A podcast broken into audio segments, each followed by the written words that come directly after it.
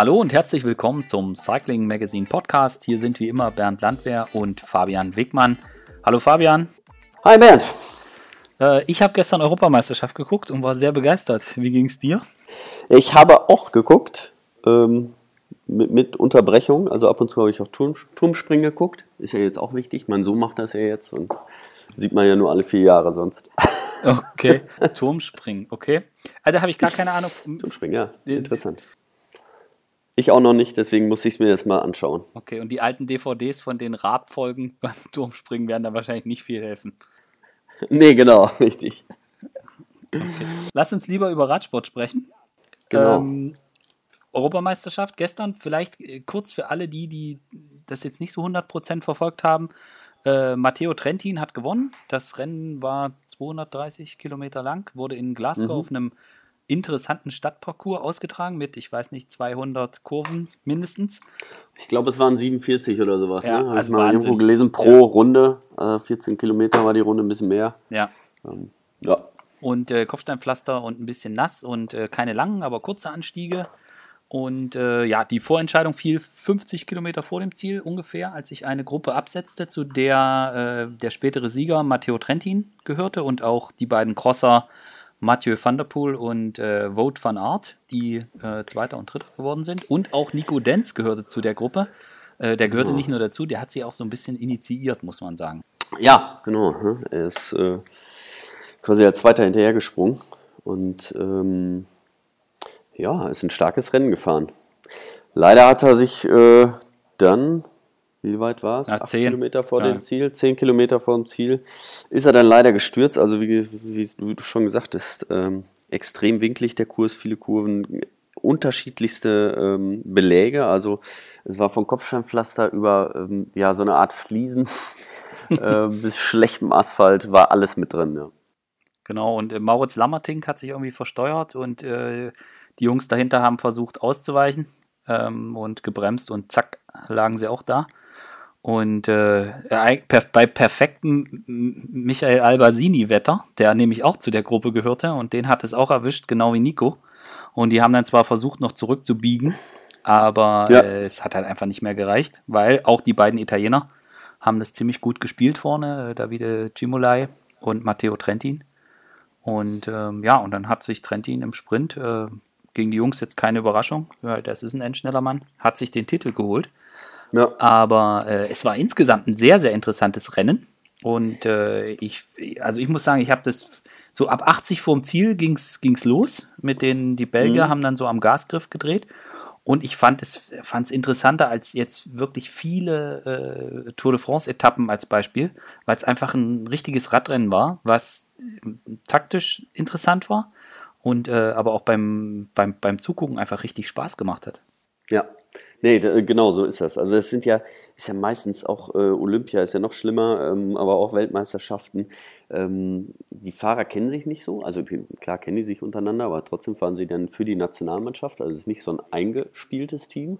Und ähm, die, ja, die äh, Qualität der Fahrer ist sehr unterschiedlich. Also sie sind von den Weltbesten, ne? Sagan war ja auch damit dabei und äh, John und also waren die weltbesten Fahrer dabei. Es sind aber auch kleinere Na Nationen dabei, die auch anders fahren. Also man muss dann, äh, man kann das mit anderen Rennen nicht vergleichen. Und äh, oft ist es dann halt so, das was wir jetzt ja halt auch gesehen haben, dass die Teams sich ähm, ja, oder die, die großen Fahrer untereinander ähm, beäugen, nur aufeinander schauen und dann fahren halt die Jungs aus der zweiten Reihe los. Und äh, beziehungsweise so ein Trentin, ich meine, der hat auch schon mal einmal bei der Vuelta, vier oder fünf Etappen ja. gewonnen im Sprint. Ja. Also da wissen wir auch, dass er schnell ist. Und die beiden Crosser, für die war das natürlich auch äh, ja, prädestiniert, genauso wie für Michael Albersini, dem tat es mir wirklich, da tat es mir wirklich leid, weil ähm, dieses Jahr lief es noch nicht ganz so rund bei dem und der wäre auch nochmal interessant gewesen, weil der hat auch schon so einige Rennen im Sprint gewonnen, vor allen Dingen im Regen. Der war, äh, der hätte das, äh, ja, das, da wäre es noch spannender gewesen auf den letzten Kilometern. Dieser Sturz, der hat natürlich vieles dann ähm, zerstört. Ja, also dadurch war es halt dann auch so, dass die, dass die Italiener das geschickt gemacht haben und ähm, ist dann, wenn Albassini und auch Nico dabei gewesen wären noch, die hätten mit Sicherheit was probiert, hätten mit Sicherheit attackiert. Und äh, das, das war jetzt dann so äh, nicht so das von uns erhoffte Finale, aber es war, fand ich trotzdem auch, auch ein Stück weit eine Werbung für diesen Wettbewerb, den es ja jetzt erst, glaube ich, zum dritten Mal oder so als Profirennen ja, gab. Richtig. Äh, richtig. Vom Termin schwierig, weil Sonntag, äh, ähm, zwei Tage vorher endete die Polen-Rundfahrt und äh, heute geht es schon wieder weiter mit dem nächsten World Tour Rennen, der Bing Bang Tour, äh, ehemals Eneco Tour, wo auch zum Beispiel Nico Denz, Greg van Avermaet die gestern auch gestartet sind, die da auch wieder am Start sind. Also das ist noch ein bisschen unglücklich so vom Termin. Aber von, vom Rennen her war es echt interessant. Und ich, ähm, eine wichtige Komponente noch, ähm, dass es keinen Teamfunk gab. Ja, das hat, hat auch dazu geführt, dass eben solche Situationen, wie als Nico mit der Gruppe wegfährt, ähm, das, da waren zwei Italiener dabei, zwei Niederländer dabei, ähm, dann äh, zwei Belgier. Äh, Nico war dabei. Dann stellt sich natürlich im Feld hinten die Frage, okay, äh, wer ist jetzt dabei? Was machen wir jetzt? Wer fährt hinterher? Dann muss man natürlich erstmal gucken, wie sieht das aus? Wer ist dabei, ehe dann die sportlichen Leiter dann überhaupt eingreifen können. Ähm, bist, du, bist du oft Rennen gefahren, wo es hm. keinen Funk gab? Ja, oft nicht. Also es gab es ja immer wieder mal, ähm, dass das eingeführt wurde, ein Jahr auch komplett. Ich finde es grundsätzlich, ich bin so ein bisschen zwiegespalten. Einmal, einerseits, äh, gerade bei Straßenrennen, finde ich sehr wichtig, dass man Funk hat, weil man einfach auch gewarnt werden kann. Also kann der sportliche Leiter, äh, kann einem direkt sagen, wenn jetzt gefährliche Stellen sind ähm, und dann darauf hinweisen. Bei Rundstreckenrennen braucht man das ja nicht. Also jetzt, äh, die sind da 14 Mal rumgefahren, da kennt man auch irgendwann jede, jede Kurve. Und da macht es dann äh, die ganze Sache schon sehr interessant und auch äh, unberechenbarer. Und da muss man als Fahrer einfach mal ein bisschen mehr oder was, ja, ein bisschen mehr mitdenken und auch ein bisschen mehr riskieren. Mhm. Ja, man weiß auch nicht unbedingt immer die Abstände. Gerade gestern bei dem Rennen ist noch nicht mal ein Helikopter geflogen, weil es so schlecht war. Es waren nur 12 Grad und Regen.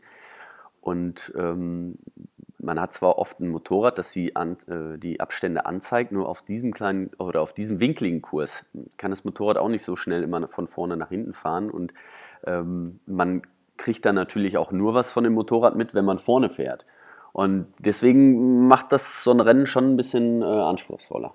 Ja, und der sportliche Leiter, der kann nicht wirklich viel machen, weil gerade auf dem Kurs er mit dem Auto da vorne hingefahren ist, um da Bescheid zu sagen, Jungs, fahrt mal hinterher. Ähm, da sind die schon zwei Minuten weg und da kannst du es vergessen. Genau, ja, so ist es. Ja. Ja, und zum Schluss, also ähm, die Italiener, die haben es wirklich äh, clever gemacht. Die waren ja nur zu fünft. Ich glaube, der Belgier kam noch mal kurz ran, aber Cimolai hatte dann auch noch mal attackiert. Der hatte seine Chance dann gewittert. Da haben die auch untereinander, auch mit Trentin, die haben das gut geregelt. Er hat gesagt, geh du jetzt, Cimolai. Du bist jetzt nicht der äh, beste Sprinter, aber vielleicht, äh, du hast jetzt einen Schuss quasi frei. Du attackierst jetzt. Dann müssen die anderen nachfahren und wenn die dich dann einholen, dann ziehst du für mich den Sprint an. Und das hat er natürlich auch äh, formidabel gemacht. Ja, auf jeden Fall. Wie gesagt, schade. Äh, Nico ist ein starkes Rennen gefahren. Ähm, Sehr gut, ja. Das muss man echt sagen. Und er hat es dann nochmal, also nach dem Sturz, sie, haben die natürlich nicht gewartet, ist klar. Äh, die sind ja. halt weitergefahren. 10 vor Ziel bei einer Europameisterschaft. Geht um ein Trikot, was du ein ganzes Jahr anhast. Äh, da wartet keiner. Und Nico hat es dann nochmal probiert, wirklich auf allerletzter Rille. Ich weiß nicht, ob du die Szene gesehen hast. Es sah sehr gut aus. Es sah ja. wirklich äh, richtig gut aus, aber da waren ja ein paar Anstiege dabei, die haben mich so ein bisschen an den Grand Prix San Francisco erinnert. Ja. Ich habe es ja selber nicht gesehen, wie steil es ist, aber im Fernsehen sah es äh, ähnlich steil aus.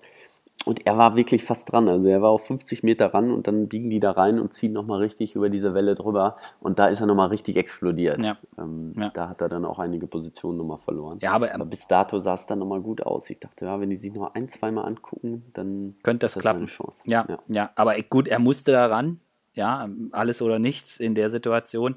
Da brauchst du auch nicht, äh, brauchst auch nicht taktieren oder so, da musst du einfach versuchen hinzukommen. Und es sah schon abenteuerlich aus, wie der wirklich auf der letzten Rille. Da gab es eine Situation, da ging es so runter mhm. und dann rechts, links und mit, rechts, links. mit, mit, ja. mit, ähm, mit Zebrastreifen. Und es ging. Und da ist er nochmal gerutscht. Und es ging ihm richtig das Hinterrad weg. Und ich so, oh Gott, Junge. Also, das war, das war wirklich allerletzte Rille. Ja. Also, also ja, schade. Das war, war, war ein bisschen schade da mit dem Sturz. Ja. Ähm, aber so ist Radrennen halt. Ne? Ja. Und ähm, man hat gesehen, die Leute, die richtig steuern können, die beiden Crosser waren dann noch äh, auf 2 und 3. Also das ähm, hat mit Sicherheit auch was damit zu tun. Ja. Dass sie mit den Wetter Witterungsbedingungen und auch mit dem, mit dem Kurs, mit dem winkligen Kurs äh, sehr gut zurechtkommen. Ja. Und jetzt kann man natürlich diskutieren, ah, Nico war als einziger, also alleine als, als Deutscher vorn und Degenkolb hinten, äh, hätten sie da äh, taktisch ander, anders agieren müssen. Aber da sind wir genau bei dem Punkt, den wir gerade angesprochen haben. Wenn du keinen Funk hast, wird's halt, hast ja gesehen, als die anderthalb Minuten weg waren, was willst du da noch machen? Da brauchst du hinten ja. nicht, brauchst du hinten nicht versuchen, da wieder vorzufahren. Da sind die sich vorne einig, da hast du keine Chance mehr. Nee, genau. Das, das war einfach mit, den, mit diesem winkligen Kurs und da müssen sich halt mehrere Teams dann auch zusammenpacken. Und die Belgier hatten halt kein Interesse mehr, die Italiener hatten kein Interesse mehr und dann wird es halt auch hinten eng. Äh, und mit Nico hatte man ja jetzt auch nicht äh, irgendjemanden da vorne. Also er hat beim Giro dieses Jahr bewiesen, was er was er drauf hat. Und äh, ihm hatte ich auf jeden Fall dann äh, auch eine Medaille zugetraut. Ja, das stimmt. Von daher war das seine Chance. Ähm, gut, manchmal ist das mit den Stützen. Also. Ja, äh, um dies, das Thema EM noch äh, abzuhaken, beim Thema Medaille, Max Schachmann hat Bronze ja. gewonnen im Zeitfahren. Traumhaft. Finde ich sehr schön. Ist nämlich auch ein Fahrer, der nächstes Jahr oder äh, nächstes Jahr, nächste Woche bei der Deutschlandtour starten wird und auf den ich auch große Hoffnung setze. Allerdings. Also er ist super gut drauf, stark gefahren. Also eine Platz 3 ähm, hat er da belegt bei der Europameisterschaft. Und ich glaube, äh, das ist ein Kurs, der ihm liegt. Nico Denz wird auch da sein. Und genau. äh, um das Ganze und äh, Pascal Ackermann, der in Polen oh. zwei Etappen äh, Siege geholt hat. Sehr auf sehr beeindruckende Art und Weise. Ja. Und der auch gesagt hat, dass die Deutschland-Tour eine seiner Highlights, ja, seine Highlights äh, sein wird. Der sich alle Etappen schon angeguckt hat, ist die Strecke schon abgefahren, der kennt sie und ähm, ich glaube, dass er auch weiß, dass er da durchaus reelle Chancen hat, die zu gewinnen. Ja, aber ich glaube, das ist, also besser könnte es eigentlich nicht sein. Also auch Max hat, äh, fährt jetzt noch die Bing Bang Tour und äh, kommt dann zur Deutschland Tour. Und Nico Denz hat gestern auch gleich nach dem Rennen gesagt, so, äh, hat, kommt aus einer Trainingsphase, Vorbereitung auf die Deutschland Tour. Also besser kann es eigentlich nicht sein, dass die jungen, dass die jungen Fahrer dann ähm, auch die Möglichkeit haben, bei der Deutschland Tour dann halt Vollgas zu geben. Abgesehen ja. davon, dass ja von den großen Stars, Kreipel, Kittel, Co., ähm, dass, dass da ja ohnehin einige äh, wirklich auch Top-Leute da sind. Ja. Genau, ja. Ja, es sind äh, ein paar auch vom Tourpodium oder des äh, vergangenen Podiums da. Ne? Bade wird da sein. Weiß nicht, ob das jetzt absolut seine Strecke sein wird, aber Tom Dumoulin, ähm, dem traue ich da auch einiges zu. Du musst doch wissen, ob dem die Strecke liegt. ja, doch. Ich meine, Bade ist ein äh, er bräuchte mit Sicherheit ein paar längere Anstiege. Das wäre wär für ihn schon, schon schöner, aber ähm, sie sind halt nicht, nicht, nicht ihm auf den Leib geschneidert, sage ich mal so. Ja. Aber je nachdem, wie er jetzt, wie er sich erholt hat von der Tour und wie, wie groß seine Motivation ist, hat er da reelle Chancen. Und außerdem wollen wir ja auch, dass man bei Age Dessert Nico freie Fahrt gibt und sagt, genau, komm, so ist deine es. Rundfahrt, mach du mal hier. ist das so in den Teams? War das bei euch auch so, wenn ihr, keine Ahnung, irgendwo äh, gefahren seid und ihr hattet einen jetzt vielleicht mal Co-Kapitän, äh, aber im Heimatland, dass man dann gesagt hat, hey komm, hier, du kannst jetzt fahren? Ist das was, was ja, bei den Teams dann wenn, eine große Rolle er, spielt? Ja, wenn er eine realistische Chance hat, auf jeden Fall. Auf jeden Fall, so war das. Ähm, Heimrundfahrt, das, weiß man einfach, da ist jeder nochmal extra motiviert. Und ähm, wenn der Fahrer, ob es jetzt auf einer Etappe nur wäre oder je nachdem, wie wichtig das dann auch für das Team war. Wenn man natürlich einen anderen dabei hat, der äh, ja, wesentlich stärker ist, dann ist das ein bisschen schwierig, aber oft hat der dann trotzdem dieser Fahrer, dieser heimische Fahrer, seinen, ähm, seine Freiheiten bekommen. Mhm. Und ich denke mal bei der Deutschlandtour, da das jetzt kein World Tour Rennen ja. ist, wo jetzt irgendwie die Punkte mega wichtig sind, ähm, kann man dann wahrscheinlich noch eher sagen, hey komm, äh, du kannst jetzt genau, hier, so du kannst jetzt hier auf eigene Rechnung fahren. Und die Punkte, genau, die spielen ja. ja im Moment eh keine Rolle. Punkte spielen im Moment eh keine Rolle. Da kommen wir gleich, kommen wir gleich noch drauf äh, beim Thema Transfers. Aber äh, ich wollte noch kurz sagen, dass es eigentlich auch für die, für die Teams natürlich eine tolle Sache ist und auch für, für alle, weil ähm, wenn man dann sagt, die deutschen jungen Fahrer können sich präsentieren, jetzt nicht nur die, die, die jeder kennt, also John Dinkhoff ist jetzt leider nicht dabei, aber André Greipel und äh, Marcel Kittel, sondern dass auch die jungen Fahrer, die jetzt vielleicht nicht, nicht jetzt jeder schon so auf dem Schirm hat, dass die sich gut präsentieren können. Das macht es ja vielleicht beim Publikum, bei Sponsoren und, und insgesamt äh, vielleicht ein bisschen attraktiver noch, vielleicht auch für die Klar. Zukunft. Und ja, wie, wie, also ich glaube, dass die Deutschen, auch die jungen Fahrer, ähm, wir hatten schon ein paar Mal darüber diskutiert, wie es da ja, nach der äh, Kittel, Greipel, Dege-Ära aussieht. Ähm, so schlecht sieht es gar nicht aus äh, in den deutschen Radsport. Es gibt, gibt eine Menge nee. äh, junger Fahrer, die wirklich äh, ein Riesenpotenzial haben. Ja, muss man gucken, wie es dann da, ich sag mal, bei denen heute im Jugend-Junioren-Bereich aussieht. Das ist dann nochmal eine andere Geschichte. Aber da machen wir zum Thema Radsport-Nachwuchs machen wir mal einen eigenen Podcast. Das, Gerne. Das, handel, Gerne. das handeln wir jetzt hier nicht so einfach ab. Aber zu, äh, zu, zu ähm, Max Schachmann und, und Nico Denz äh, und auch Pascal Ackermann, das merkt, finde ich, merkt man auch in den Teams, dass, ich das, dass die sich ein Standing erarbeitet haben. Also ja. ich glaube, bei, bei Age Dessert hat man das, äh, da kannte man Nico ja schon. Also für alle, die, die es vielleicht nicht wissen, er ist im U23-Bereich bei Chambéry gefahren, also beim Nachwuchsteam von Age Dessert. Äh, Finde ich auch eine sehr interessante Geschichte. Äh, er ist nach Frankreich gegangen. Ich glaube, er konnte noch gar nicht wirklich Französisch und ist da hingegangen mhm. und hat sich da durch, durchgeboxt und durchgekämpft. Und so ist er auch so ein Typ. Ja, ich mache das jetzt mal und, und, äh, und probiere das. Und das war sicher eine sehr gute Ausbildung, die er da genossen hat. Äh, deswegen hat es mich auch nicht, nicht gewundert, dass er dann jemand ist, der ja sowieso gerne attackiert, dass er da gestern in einem Rennen, wo man dann einfach auch mal entscheiden muss, okay, jetzt geht's los, jetzt gehe ich mit, äh, dass er dann dabei ist, weil das ja, gerade auch in diesem, Franz, du weißt, wirst es besser wissen als ich, aber ich glaube, das ist auch was, was in dieser französischen Ausbildung, da fährt man einfach wahnsinnig viele Rennen, wo es auch keinen Funk gibt und wo man einfach äh, gucken muss, okay, was passiert hier gerade. Absolut, also es gibt ja diese französische Cup-Rennen, da bin ich mal einige mitgefahren. Ähm, also die laufen, die haben ganz andere Gesetze. Da, ähm, weil da geht es auch um, vor allen Dingen auch um die Mannschaftswertung und da zählen immer die ersten drei Fahrer rein und dann ist, fährst du und eine Spitzengruppe, da sind zwei Fahrer drin äh, vom einen Team, ein Fahrer von einem anderen Team. Du so als Normalsterblicher, sag ich mal, denkst, alles super, die Gruppe läuft und ähm, im Finale wird das dann wieder vielleicht zugefahren. Nee, äh, nach 10 Kilometer Ruhe fangen die dann wieder an, voll zu fahren. Und das ist ein ganz, ander, ganz anderes Rennen, was sie da, oder äh, ja, ganz andere Qualität an Rennen, die die da fahren. Weil da ist immer schnell, da wird immer attackiert und die Rennen sind immer schwer. Und wer sich da durchsetzt bei denen, der hat schon was drauf. Und mhm. äh, das hat Nico wirklich äh, bravourös da äh, gemacht. Ne?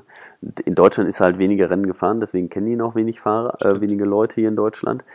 Aber ich denke mal, spätestens nach dem Giro, nach dem Giro wo er wirklich ganz starkes Rennen gefahren ist, sollte man ihn, sollte man ihn kennen. Ja, und ich, ich finde es auch toll, also er hat auch einen Sprung gemacht im Vergleich zum vergangenen Jahr. Ich weiß nicht, was er genau geändert hat. Äh, vielleicht, äh, wenn ich ihn bei der Deutschlandtour sehe, frage ich ihn mal oder wenn er es hört, kann er es mir auch sagen.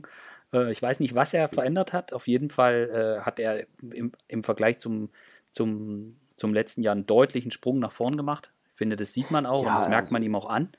Ja.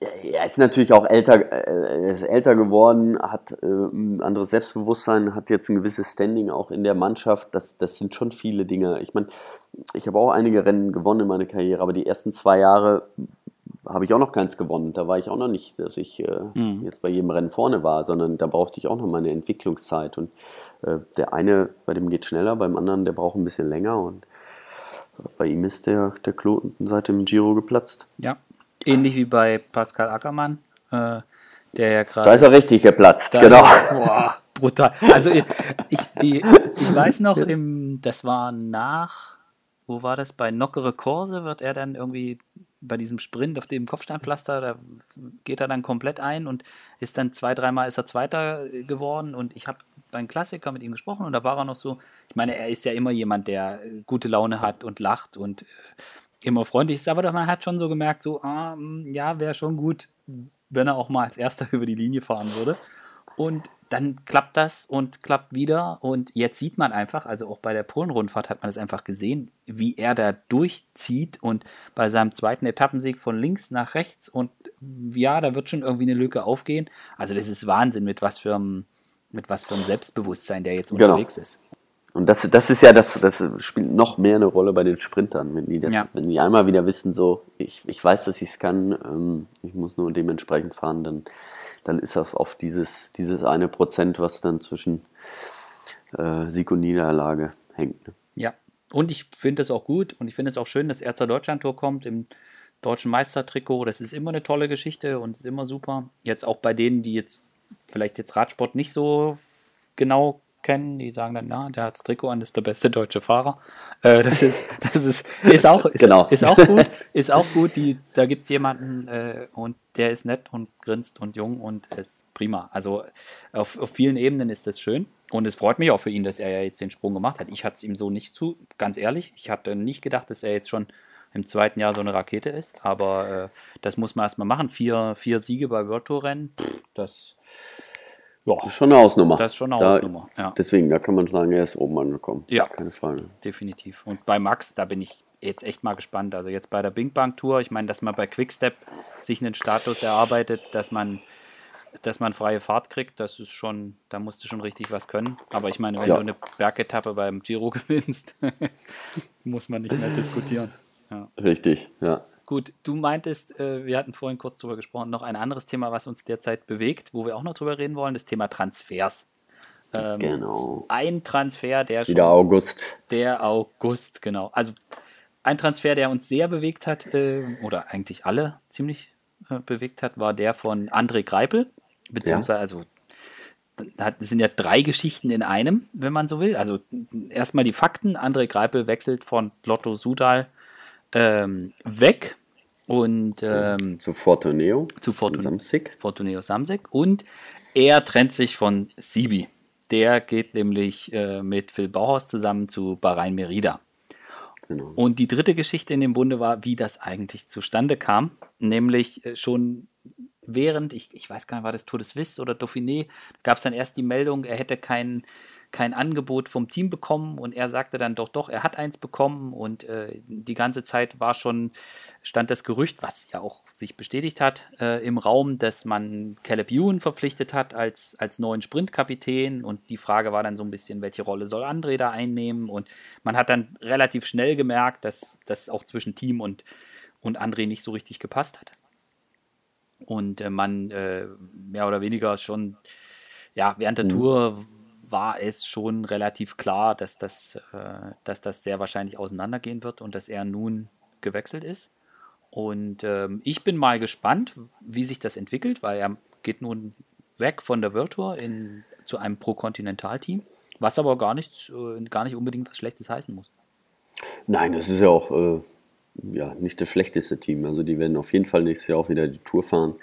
Und ähm, da wird er absolut seine Freiheiten kriegen. Er auch seine Freiheiten bei den Klassikern. Das ist mir auch sehr wichtig. Gerade bei Roubaix, da, das hat er die letzten Jahre immer, immer versucht und auch immer äh, gesagt, dass er da, dass das ein großes Ziel von ihm ist. Und das kann er in dem Team auf jeden Fall noch, äh, noch gezielter verfolgen. Genau. Und ähm, der andere Wechsel, also ich, ich vermute einfach mal, dass der Wechsel jetzt von, von Sibi äh, zusammen mit Bauhaus, ich glaube, das ist wahrscheinlich auch aus der Konstellation entstanden. Ich hatte mit, mit Brent Copeland, also dem Manager von Bahrain Merida, gesprochen während der Tour. Und äh, da muss man ja immer, die können ja nichts, nicht 100% konkret äh, Dinge sagen, bev bevor nicht der 1. August ist. Nämlich erst ab dem 1. August dürfen offiziell nicht nur Transfers bekannt gegeben werden, sondern eigentlich auch äh, Verträge abgeschlossen werden. Richtig. Das hat den Hintergrund, der eigentlich positiv ist, denn man möchte vermeiden, dass ein Fahrer im Mai sagt, äh, ich unterschreibe jetzt bei einem anderen Team und daraufhin sagt dann das Team, gut, dann fährst du für uns kein Rennen mehr, ähm, weil das, wir wissen, das ist dann schwierig für den Fahrer, wenn er keine Rennen mehr fährt. Ähm, auf der anderen Seite ist es aber in der Realität jetzt nicht so angekommen, weil klar, wenn ein Team mit einem Fahrer verlängern will und er sagt dann, nee, ich verlängere nicht, dann können die sich auch ihre Sachen denken. Und auf der anderen Seite wird, können die Teams jetzt nicht warten bis zum 1. August und dann anfangen mit Planen für die nächste Saison. Nee, also verlängern darf man ja immer. Das genau, kann man auch jeder, jeder, jederzeit ähm, verkünden. Das ist nicht das Problem. Und ansonsten verhandelt man natürlich schon auch, ja, wenn man ein guter Fahrer ist, dann äh, hat man seinen Vertrag oft schon vor der Tour unterschrieben. Äh, auch wenn man dann geht, dann weiß natürlich das Team auch, ähm, okay, der hat bis zur Tour jetzt bei mir nicht unterschrieben, kann sein, dass der geht. Und das gab es ja auch schon so einige Male, dass dieser Fahrer dann, der bis dahin noch nicht unterschrieben hat, das ist auch so ein kleines Druckmittel oft der Teams, dass die sagen, ja, dann fährst du aber die Tour nicht.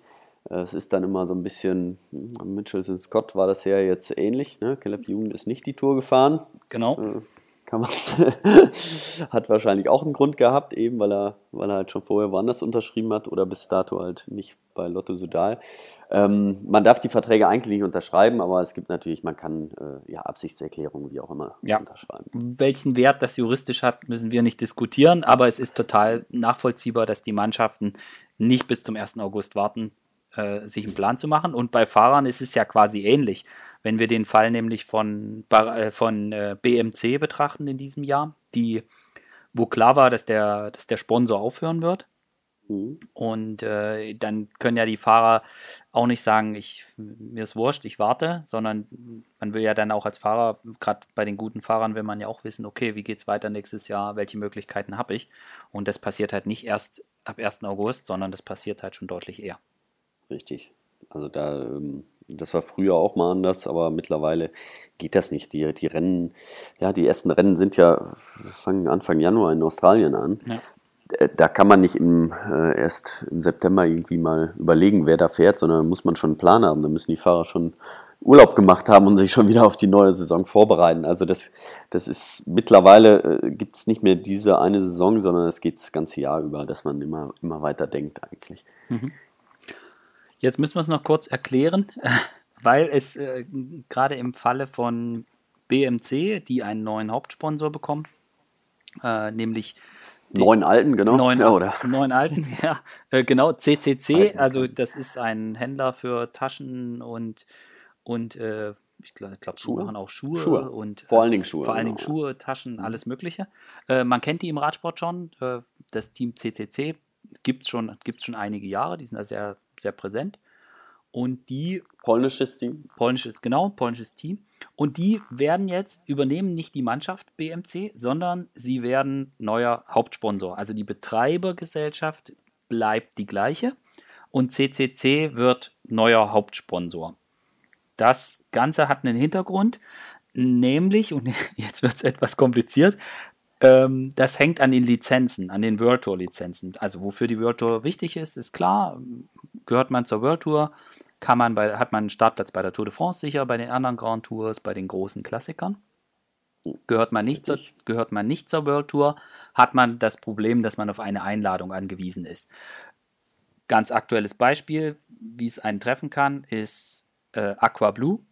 Die hatten, äh, haben letztes Jahr bei der Vuelta eine Etappe gewonnen und fahren dieses Jahr nicht eine einzige World Tour, was natürlich eine Katastrophe ist für das Team. Aber sie haben, wurden ja. halt nicht eingeladen, so Pech gehabt. Nun ist es so, dass in den World Tour Regularien, also der, der Radsport befindet sich seit, ich weiß nicht, zehn Jahren oder eigentlich schon immer in, in, in einer Reform. ja. In einem Umbruch. Ja. Genau, also da gab es die Pro Tour und den Weltcup und was weiß ich nicht alles. Jetzt ist es aber, äh, Stand aktuell ist es so, dass ähm, die Mannschaften, dass die World Tour nicht mehr größer wird, sondern man will die World Tour eigentlich verkleinern. Nicht was die Rennen betrifft, sondern was die Mannschaften betrifft.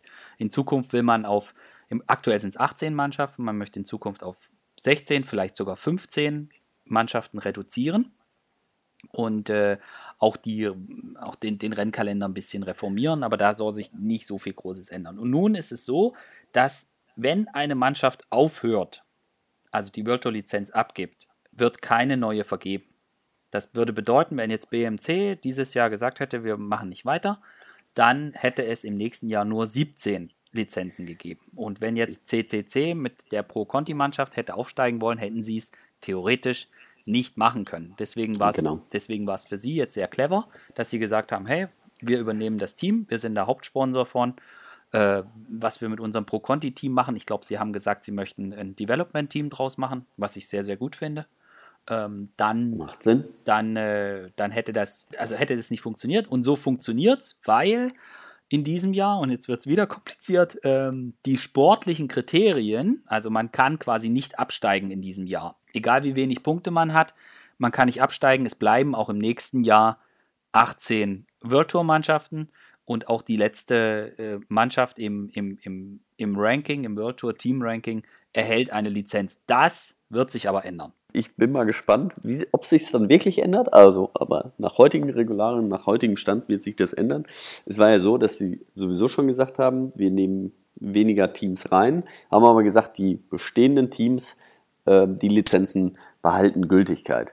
Äh, man hat das schon ein paar Mal probiert mit dem Auf- und Abstieg der Teams. Ich finde es ein bisschen schwierig, weil wir es nicht wie in der Bundesliga, dass man so einen richtigen Rennkalender erste und zweite Bundesliga hat, also World Tour und darunter, sondern es ist komplett gemischt und deswegen ist es immer schwierig, das zu realisieren. Ich bin der Überzeugung, dass äh, wenn sich nächstes Jahr die Teams, wenn, wenn's, wenn sich ein Team da bereit erklärt oder wenn es ein neues Team gibt und die sehr viel Geld haben, ähm, dass die UCI dann doch wieder ein Auge zudrückt und sagt, ja, dann haben wir doch wieder 18 Teams.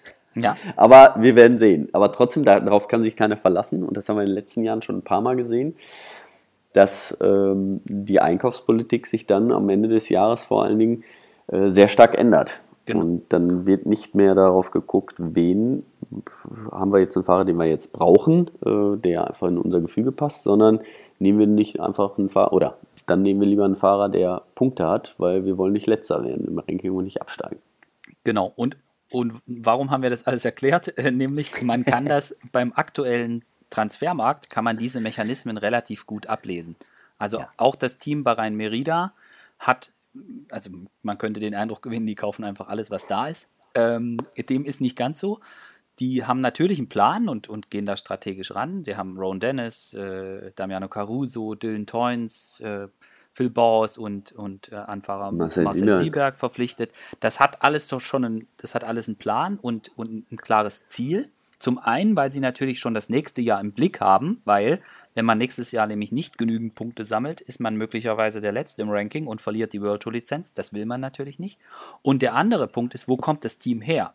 Das Team hat sich erst vor zwei Jahren gegründet und damals ging, hatten wir genau so eine Situation. Wir hatten eigentlich war angekündigt, es wird eine World Tour Mannschaft weniger geben.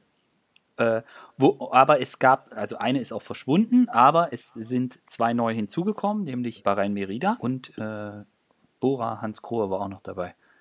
Hm? Genau. Auf, je, auf jeden Fall war es so, dass Bahrain Merida fürchtete im, im Duell mit, mit Bora Hans Grohe, und den vielen Punkten von Peter Sagan, dass sie halt so ein bisschen fürchteten, dass der Kampf um die eine, wenn es nur eine gegeben hätte, World Tour Lizenz, äh, dass sie dann leer ausgehen und sie haben dann Wildfahrer mit Punkten gekauft, unter anderem Joachim Rodriguez, der wahnsinnig viele Punkte hatte, aber eigentlich schon sein Karriereende verkündet. Den haben sie aber mal schnell noch unter Vertrag genommen und einen Vertrag gegeben. Er ist dann nie auch nur ein Rennen gefahren, sondern, glaube ja. ich, nur Mountainbike und als Maskottchen. Aber ja. ähm, da konnte man das, was du gesagt hast, eben, konnte man da wunderbar ablesen, weil im Endeffekt ging keine Mannschaft leer aus, sondern alle. Genau, es wäre nämlich damals auch so gewesen, dass Dimension Data, die hatten am wenigsten Punkte.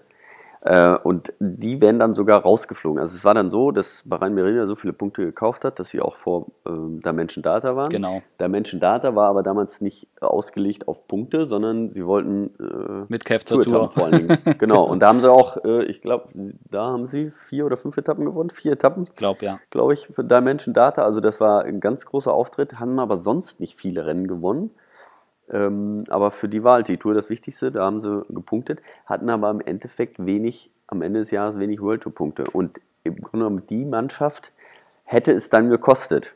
Ähm, ja. Und äh, da Menschen da, die, äh, der Sponsor hat damals ganz klar gesagt, wenn wir nächstes Jahr nicht, nicht mal World Tour sind, dann gibt es auch kein Geld mehr. Also wäre das quasi das Todesurteil für das Team gewesen. Und da hat die UCI dann wiederum ähm, auch ein Auge zugedrückt. Und das ist halt das, was ich, wo ich die Problematik sehe. Äh, sie wollen zwar einen, äh, ja, so einen Wettbewerb schaffen, aber diesen gibt es im Grunde genommen nicht. Denn ähm, wir haben eine großes, große Diskrepanz von diesen Teams, also finanziell vor allen Dingen. Wir haben einmal äh, Teams wie Sky, die 30 Millionen haben, und dann haben wir äh, ja, kleinere Teams, also das ähm, ja, Pro-Continental-Teams, die, äh, ja, die mit 2 Millionen durch die Gegend fahren. Und ähm, man findet halt kein Sponsor, der, sag ich mal, wenn man ein richtig gutes, gutes äh, Pro-Continental-Team sein will und viele, viele Rennen fahren will, da braucht man bestimmt, ja, sag ich mal, 6 Millionen. Ähm, da ist aber keiner bereit zu zahlen. Die zahlen lieber 10 Millionen und sind bei der Tour dabei, genau. als wenn sie 6 Millionen zahlen und eventuell nur dabei sind. Und das ist das Problem des Radsports. Und ähm, also man, wenn man ganz oben ist, kriegt man auch mehr Geld. Für die zweite Liga kriegt man es oft nicht zusammen. Ja, und das ist, das ist halt so ein bisschen die Krux bei der ganzen Sache. Und natürlich, die UCI möchte natürlich auch, dass es viele World Tour Teams gibt, weil sie möchten natürlich jetzt nicht zu einem Sponsor sagen, der eventuell bereit ist, 10 Millionen, 15 Millionen auf den Tisch zu legen, nö, äh, macht das mal nicht, ihr, weil wir wollen eine Virtual Lizenz weniger haben. Also das könnte, könnte so ein bisschen da dahinter stecken. So ist es. Ja. Und äh, aber die, diese, die ganze Thematik, jetzt hat äh, Direct Energy hat angekündigt, sie wollen jetzt auch in die World Tour was gar nicht geht, laut Reglement. ja, also es ist, das, das versteht, das also man muss wirklich diese Reglements, die ändern sich ja auch ständig und man muss da wirklich quasi äh, tagtäglich reinschauen. Und das, was du sagst, mit die Tour ist so allmächtig, äh, das merkt man halt überall. Und wenn du eine Mannschaft hast, die kein, die kein äh, die, die nicht garantieren kann, Sponsoren, dass sie bei den wichtigsten Rennen dabei sind, dann kriegen die einfach Probleme. Wie kommen wir da raus aus der Nummer? was kann man da machen? Tja, äh, also wird schwierig. Da, ähm, so, so einfach geht das, glaube ich, nicht. Ähm, es gibt ja verschiedene Möglichkeiten. Also ähm, gibt die Ideen, dass ja, Gehälter gedeckelt werden, dass die Teams äh, Maximalbudget einfach nur haben können, äh, dass man da so eine Chancengleichheit hinkriegt. Das weiß ich aber nicht, ob das funktioniert. Ähm, so einen Markt so regulieren. Wir haben es jetzt dieses Jahr auch wieder gesehen. Man hat es bei der Tour probiert oder bei den Grand Tours allgemein. Probiert nur noch sechs, äh, acht Fahrer statt neun Fahrer reinzubringen. Und man wollte es spannender machen, sicherer. Sicherer ist vielleicht geworden, aber je weniger Fahrer auf der Straße sind, ähm, desto sicherer wird es auf jeden Fall. Das ist schon mal so. Aber spannender ist die Tour dadurch äh, definitiv nicht geworden und auch nicht der Giro. Mhm. Ähm, deswegen sehe ich das ein bisschen da so regulierend immer einzugreifen. Ich glaube, das, das, das muss der Sport halt oft, äh, das muss er selber irgendwie hinkriegen. Ja. Ja, und solange wie die Tour so un, den, einen so unfassbar krassen Stellenwert hat, kann man auch keinem Sponsor es verdenken, wenn er sagt, ich gebe viel weniger, wenn ich nicht bei der Tour bin. Ich glaube, das sind halt einfach die Marktmechanismen. Und da ist halt eine Frage, äh, eine Frage auch des, des Reglements und der Struktur. Ähm, was, kann man, was kann man machen, um den Sponsoren zu ermöglichen, dass sie, dass die interessiert sind, dass sie einsteigen? Äh, aber das äh, muss man, glaube ich, ganzheitlich denken und jetzt nicht nur bezogen auf Teams und Virtual-Status, sondern Rennserien, ähm, Struktur des Kalenders, Fernsehgelder, wer macht was, wie, wie können auch die Veranstalter zusammenarbeiten. Ähm, da sieht man ja, dass es auch viel, viel Bewegung gibt, jetzt auch mit, ja. mit neuen Formaten. Und, aber das ist halt, puh. Ja, aber das ist es, also ich meine, äh, der Sponsor, der denkt ja nur, ähm, Aufmerksamkeit. Also, genau, er will ein, was heißt nur, ne? Das natürlich, das ist der Sinn des Sponsorings, dass äh, er möglichst viel Aufmerksamkeit kriegt. Und wenn, wenn er bei der Tour 80 Prozent seiner Aufmerksamkeit bekommt und äh, der restlichen 20 sind andere Rennen, dann ist es ihm auch nicht zu verübeln. Also im Grunde genommen wäre es wichtig, dass andere Rennen genauso gut übertragen oder genauso viel übertragen werden ähm, in, in alle andere Länder und genauso viel geschaut werden, dann wäre es wieder was anderes. Ja. Und vielleicht auch die Sponsoren anders mit ins Boot holen. Ich meine, das ist ja schon ein sehr altes Modell. Ich komme da wieder auf das Beispiel zurück, weil ich es einfach geil fand, was Quickstep gemacht hat im Frühjahr mit ihrem Pop-Up-Store, wo sie halt wirklich ja. die, Sponsor die, die Fans dahin eingeladen haben und äh, da gab es jede Woche drei Veranstaltungen und das war einfach eine, eine, eine tolle Aktion, die, ich weiß jetzt, ich habe jetzt keine Zahlen, wie viele Menschen die da erreicht haben, aber ja, sie haben natürlich auch eine mediale Aufmerksamkeit bekommen dadurch, dass sie das gemacht haben, weil sie da auch mhm. verschiedene Events gemacht haben. Also wer es jetzt vielleicht nicht weiß, das Quickstep-Team hat in einem Einkaufscenter in, oh Gott, ich glaube in Kortrijk, haben die einen, einen Pop-Up-Store gemacht, einen kompletten Team Quickstep Pop-Up-Store. Da konnte eine riesen Wand mit den Erfolgen und da standen Fahrräder rum und alle Sponsoren von Lidl über Quickstep wurden präsentiert und specialized und was weiß ich nicht alles. Und die haben halt dort quasi jede Woche gab es da verschiedene Veranstaltungen. Mal war Patrick Lefevre da und hat einen Kaffee getrunken und erzählt, wie man ein Team baut. Und mal wurden die Teams vor den Rennen dort äh, vorgestellt. Und so, da war immer was los. Also ich war zweimal da und da war immer viel los. Und das war eine andere Form und das war auch gezielt so gedacht, was können wir dem Sponsor noch bieten, außer vielleicht jetzt die Präsenz im Fernsehen. Und das ist, das sieht man ja schon vermehrt, dass das jetzt auch probiert wird. Ich meine, Katjuscha mit der, mit der Klamottenlinie ist ja quasi ein, auch ähm, ein, ein, genau. neuer Versuch, abseits von dem klassischen Ich bin im Fernsehen zu sehen Modell. Genau, das ist, das ist die andere, andere Variante. Ähm, ja, das ist mit viel Aufwand äh, verbunden und ähm, gibt es wahrscheinlich verschiedene Möglichkeiten, ob das jetzt in jedem Land auch so funktioniert, aber äh, da sieht man, die Teams machen sich da selber schon Gedanken drüber und probieren auch, äh, ja, sich auf andere Füße zu stellen. Ne? Nicht so abhängig von einem Sponsor zu machen, sondern ähm, ja, selbst dazustehen und also auf eigenen Füßen dazustehen. Aber ich, ich sehe es so, ich habe noch nicht so das Allheilmittel gefunden irgendwie. Ähm, es gibt ja, ja auch andere Teams, die es probieren, über ja, eine Art Verein zu gründen, dass sie äh, Teammitglieder drin sind. Also es gibt so zum Beispiel in Holland ähm, Beat Cycling Club, da probieren die einfach über, über, äh, ähm, ja, über Fans, also Fans können halt Teammitglieder werden, zahlen einen Obolus, werden dann auch eingeladen und zu den Rennen äh, darüber zu gehen, was mit Sicherheit auch ja, eine gute Herangehensweise ist, aber es muss natürlich auch dementsprechend angenommen werden. Ähm, ich meine, so ähnlich äh, machen die Fußballteams das ja auch. Ich, ich kann ja jetzt auch bei äh, Borussia Dortmund Fan werden und zahle dann auch ein und damit machen sie natürlich auch Einnahmen. Ja. Das wäre eine andere Alternative.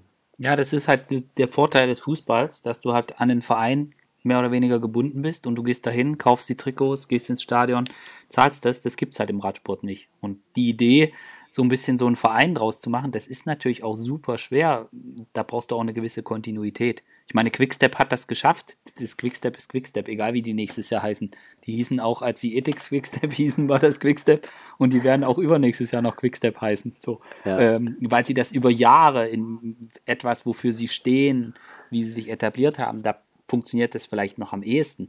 Aber du kannst halt nur sehr, sehr schwer auch dieses, äh, dieses Fußballmodell übertragen, weil beim Fußball hast du wahnsinnige Einnahmen über, durch Übertragungsrechte, was du im Radsport nicht hast. Also die, die Teams kriegen da halt kein Geld. Und du, ja. du kannst halt keinen Eintritt nehmen. Das ist halt die, bei den, hast halt, schwer noch, hast ja. kein Heimspiel, kannst nicht, ich meine, Ab und an wird das gemacht bei Weltmeisterschaften oder auch irgendwelchen Rundstreckenrennen, aber ansonsten auf, bei einem normalen Straßenrennen kann man es natürlich nicht realisieren und da funktioniert es dann halt auch nicht. Ja, und selbst wenn du eine Box aufstellen würdest am, am, am Eau de Quaremont bei der Flandern-Rundfahrt, äh, da wird sicher der eine oder andere bereit, da 5 Euro zu bezahlen.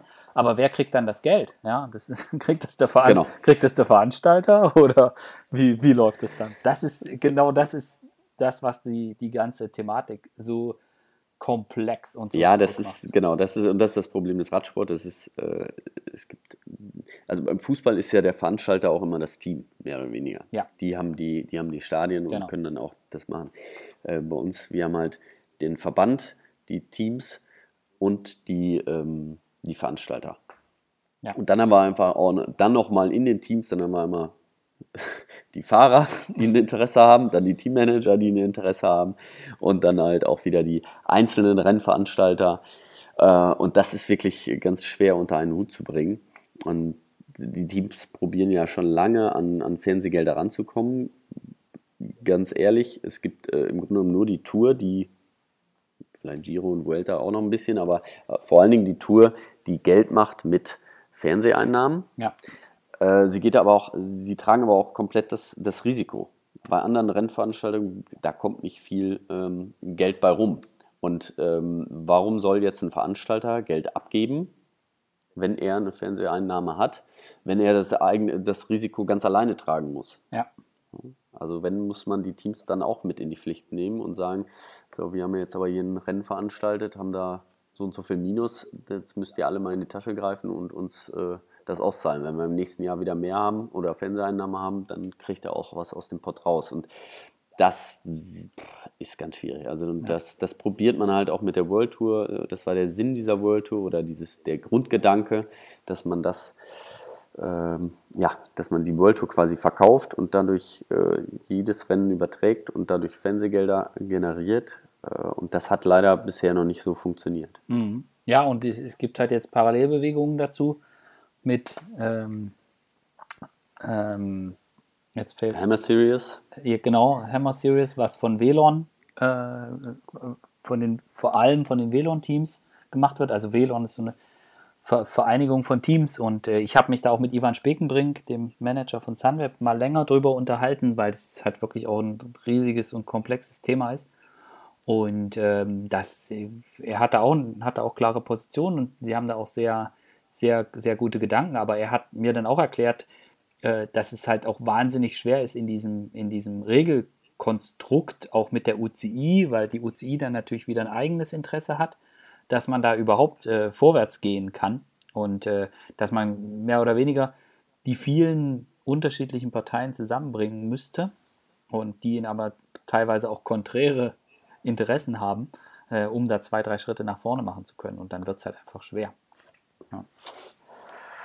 ja. deswegen, also es wird, es wird vieles probiert und ähm, ist auch gut so und Veränderungen braucht der Radsport auf jeden Fall, aber es ist nicht sehr einfach. Nicht so. ich habe ich hab da auch keine, keine Lösung für. Also nicht nee. so, äh, so ist es auch nicht. Ich wüsste es jetzt auch nicht, wie man es wie man, äh, was der Masterplan ist. Ja, und ich selbst, selbst bei Velon sieht man, sieht man viele Ansätze, die man gut findet. Aber wenn jetzt jemand kommt und sagt, ich bin nicht bei Velon und man hört sich an, was der für Argumente hat, kann man denen auch folgen. Es ist, hm. es ist halt eben nicht so einfach, weil viele Dinge zusammen und äh, spielen und teilweise auch die, die Interessen komplett konträr sind. Ich meine, der Krieg immer zwischen ASO und UCI, betrachtet man es aus jeweils einer Position, kann man das möglicherweise nachvollziehen. Von außen betrachtet denkt man nur, hey Leute, ja, hm. so, das ist, äh, aber wir, wir müssen da mal, wir müssen da mal im Winter einen Podcast zu machen, wo wir die einzelnen, die einzelnen Strömungen und neuen Sachen, dass wir die mal, dass wir die mal vorstellen. Ich, ich interessiere mich, dieses Speed Cycling, was du angesprochen hast, dieses mhm. holländische Modell, äh, finde ich auch sehr interessant. Ich, Auf jeden Fall. Äh, finde, ich glaube, also mein Eindruck von außen ist, dass es jetzt nicht so super eingeschlagen hat, wobei ich mich da auch gerne täusche. Äh, da müsste man aber mal mit den Leuten sprechen. Also du kennst ja ein paar und ich kenne auch ein paar und ähm, das sind ja jetzt auch keine Unbekannten. Ja. Äh, dass, man, dass man da einfach mal nachhört. Aber ich fand dieses, dieses die Leute mit reinholen, dieses, diesen Clubgedanken, das fand ich daran sehr schade. Ja, das ist, ist, ist super. Ja. Ähm, Im Grunde müssen das, ja, große Teams könnten das auch mehr machen. Also der, der Grundgedanke ist halt, ähm, dass, ähm, ja, ich, ich, sag mal, so ein Team wie, wie Quickstep, ähm, warum gründen die nicht einen Verein und äh, dass Leute da reingehen? Es gibt genug Leute, die, sind, die Fan von, von der Mannschaft sind. Ja. Also im Radsport ist es halt oft so, dass, dass man Fan von einem Fahrer ist und nicht von der Mannschaft. Wenn man das halt ja, rumkriegt und dann äh, die Fans äh, auch die Fans dann in dem Sinne auch besser betreut. Also im Radsport ist es ja auch so, wenn man sich Radrennen angucken will, dann muss man halt gucken, wo das ist und muss man sich erkundigen und fährt dann irgendwo hin. Und ähm, da wirst du als Fan nicht unbedingt so betreut. Und das probiert halt ähm, der Beat Cycling Club. Ja. Nur sie fahren halt noch keine Tour. Deswegen nee. ist es äh, auch noch nicht so interessant und deswegen wird sowas auch, äh, das, das geht nicht von heute auf morgen, das dauert einfach. Aber die, die, der Ansatz ist sehr interessant. Ja, und ich glaube auch, dass man, also in Belgien und so weiter kann das halt auch sehr, sehr gut funktionieren. Ähm, Holland wahrscheinlich auch, weil die Leute das auch verstehen. In Deutschland hast du, hättest du ein Riesenproblem, weil auch hier medial gibt es ja immer nur einen Personenkult. Da ist, spielt dann weniger eine Rolle, welches Team das ist, sondern da geht es dann um den einen Fahrer. Ja? So, wo, ist, ja. wo ist Buchmann? Ja? Und was da, was da für Interessen dahinter stehen, vielleicht auch vom, vom Team und dass das übergeordnet ist, das wird ja hier auch gar nicht transportiert. Also da muss man sich schon sehr für Radsport äh, interessieren, dass, das, dass man das versteht, weil die Medien einem das auch nicht erklären und äh, ich weiß jetzt auch nicht, ob sich das relativ schnell ändern würde. Das ist ja im Fußball anders. Da, da gibt es dann hier die Dortmunder und die Münchner und da geht es dann um die Mannschaft und da ja, ist man ja auch nicht Fan von, von jetzt Ribery und wenn der aufgehört hat, äh, dann ist man es von, keine Ahnung, Müller, sondern äh, da, ist man an die Mannschaft gebunden. Und ich glaube, dass ein Team wie Quickstep, was auch eine klare Philosophie hat, was sie für Fahrer verpflichten, wofür sie stehen, welche Rennen ihnen wichtig sind, dass ihnen das am ehesten auch gelungen ist, äh, dass als, als Mannschaft, dass man als Mannschaft Fan sein kann von, von, ja. dem, von dem Team. Ja, und nicht, genau, also und nicht nur von Fall. Bohnen oder äh, Niki Terpstra. Ja. ja. ja. Aber das machen wir, das machen wir separat. Äh, so viel zu den Transfers. Vielleicht beim nächsten Podcast gibt es schon, gibt's schon Neuigkeiten. Ähm, aber unser nächster Podcast werden wir uns wahrscheinlich dann auch schon mit der Vuelta beschäftigen. Denn ja. die ist auch schon bald. Die ist auch schon bald, richtig. Deutschland Tour, Vuelta, jetzt geht es hier Schlag auf Schlag. Vorher noch Cyclassics am Sonntag. Cyclassics, ja, ist auch wieder spannend. Und ähm, ja, für Deutschland ist jetzt äh, die nächste Woche ganz spannend. Ja. Viele Rennen, viele große Rennen, viele große Fahrer auch. Ja. Für mich ist natürlich jetzt erstmal Deutschland-Tour, steht jetzt im Fokus. Klar. Ähm, diese Woche jetzt vor allen Dingen und dann ab Donnerstag nächste Woche, ab dem 23. beginnt sie dann. Da freue ich mich auch wirklich schon drauf. Ja, das glaube ich dir. Dann, wir hören uns demnächst wieder. Und Auf jeden Fall. Wir bedanken Mal gucken, uns. ob wir jemanden einladen. Genau. Würde sich ja anbieten. Und genau. Und äh, wir bedanken uns auf jeden Fall bei euch allen fürs Zuhören und sagen Tschüss, bis zum nächsten Mal. Bis bald. Ciao.